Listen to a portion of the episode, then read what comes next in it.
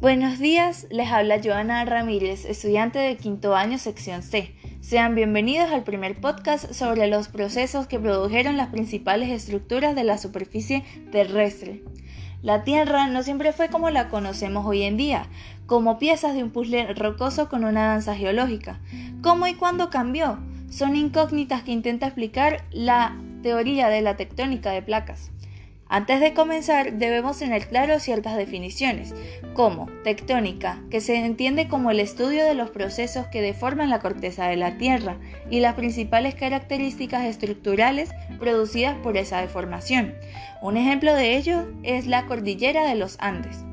Y placas, que son fragmentos de la litosfera compuesta por la parte superior del manto superior y la corteza terrestre, que se comportan como una capa fuerte, relativamente fría y rígida. Según un estudio de la revista científica Nature, se trata de la Gran Discordia y la denominada Tierra Bola de Nieve.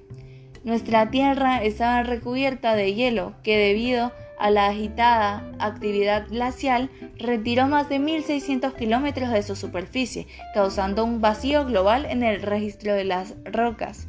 Se sostiene que estos flujos pusieron en marcha la tectónica de placas. O quizás fue al revés. Tal vez el surgimiento de la tectónica de placas ocasionó la creación de la Tierra bola de nieve, pues se explica que cuando la tectónica entró en acción, los volcanes provocaron una superglobación debido al dióxido de azufre que fue bombeado de ellos. Es como resolver la incógnita de qué fue primero, si el huevo o la gallina. Desde los años 60, nuestro conocimiento en cuanto a la Tierra que nos rodea ha mejorado considerablemente, pues se han producido investigaciones a profundidad que permitió conocer la existencia de un manto sólido y rocoso que se extendía hasta medio camino hacia el centro de la Tierra, que se determinó gracias al análisis de las ondas sísmicas que concluyeron en que la corteza externa de la Tierra no era capaz de moverse pero más tarde descartaron esta conclusión, pues con observaciones detalladas determinaron que la corteza sí es móvil y que los continentes se pueden separar y crear nuevas cuencas oceánicas. Este descarte ocurrió debido a que surgió la idea de la deriva continental, que se dio a algunos científicos notar que el continente latinoamericano y el africano calzaban como piezas de rompecabezas, y se plantearon que en la era mesozoica estos formaban juntos un continente que se fragmentó y se convirtió en lo que hoy conocemos.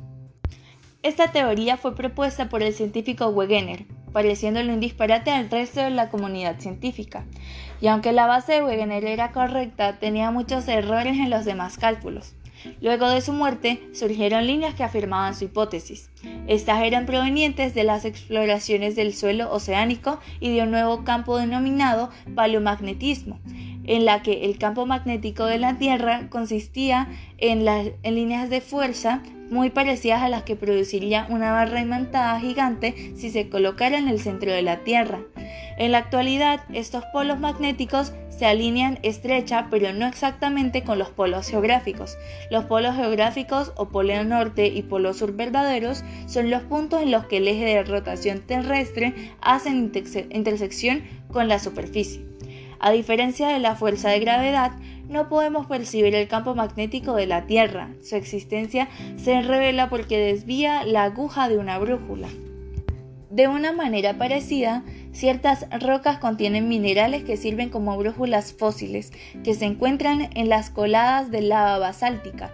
Hablando de estas coladas, un estudio sobre ellas en los años 50 permitió descubrir que el alineamiento magnético en los minerales ricos en hierro de las coladas de lava de diferentes épocas variaban mucho.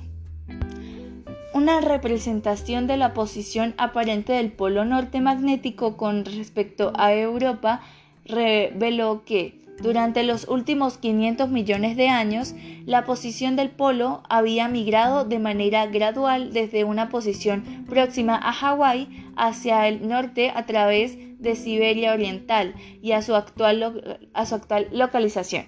Esto fue una prueba sólida a favor de que o bien los polos magnéticos se habían desplazado a lo largo del tiempo o las coladas de lava se movían. Años más tarde, finalizada la guerra, se empezaron nuevas investigaciones sobre el océano para tener nuevas y más detalladas imágenes de él. Así se llegó al descubrimiento del sistema global de dorsales oceánicas, que serpentea por todos los principales océanos de una manera similar a las costuras de una pelota de béisbol. Los estudios sobre terremotos llevados a cabo en el Pacífico Occidental demostraron que se producía actividad tectónica a grandes profundidades por debajo de las fosas submarinas. Se descubrieron montañas submarinas de cima plana llamadas Guyots, que se creía que habían sido islas volcánicas cuyas cimas habían sido erosionadas antes de sumergirse por debajo del nivel del mar. También se hicieron otros descubrimientos tales como los dragados del fondo del océano y las acumulaciones de sedimentos en cuencas oceánicas.